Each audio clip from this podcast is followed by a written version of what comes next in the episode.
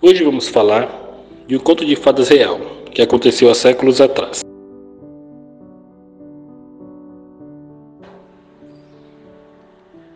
João da Cruz nasceu no dia 24 de novembro de 1861, filho dos escravos alforriados Guilherme da Cruz e Carolina Eva da Conceição.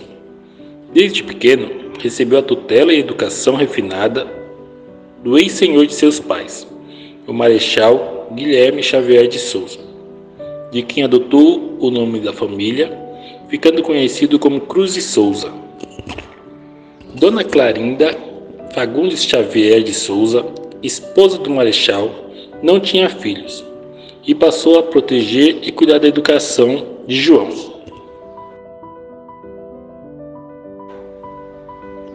João mais conhecido como Cruz e Souza, aprendeu a falar francês, latim e grego, além de matemática e ciências naturais, que aprendeu com o alemão Fritz Miller, de quem era discípulo.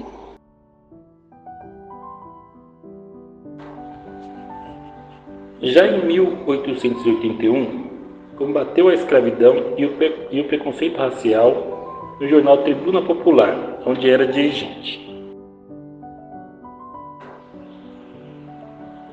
Mas como nem tudo são flores, em 1883 foi recusado como promotor de Laguna por ser negro.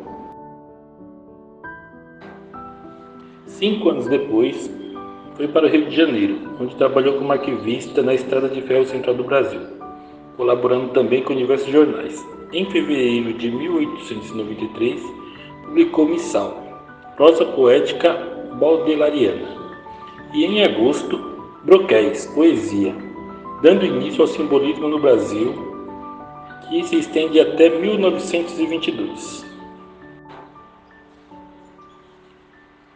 Em novembro desse mesmo ano, casou-se com Gavita Gonçalves, também negra, com quem teve quatro filhos, todos mortos por tuberculose, levando-a à loucura.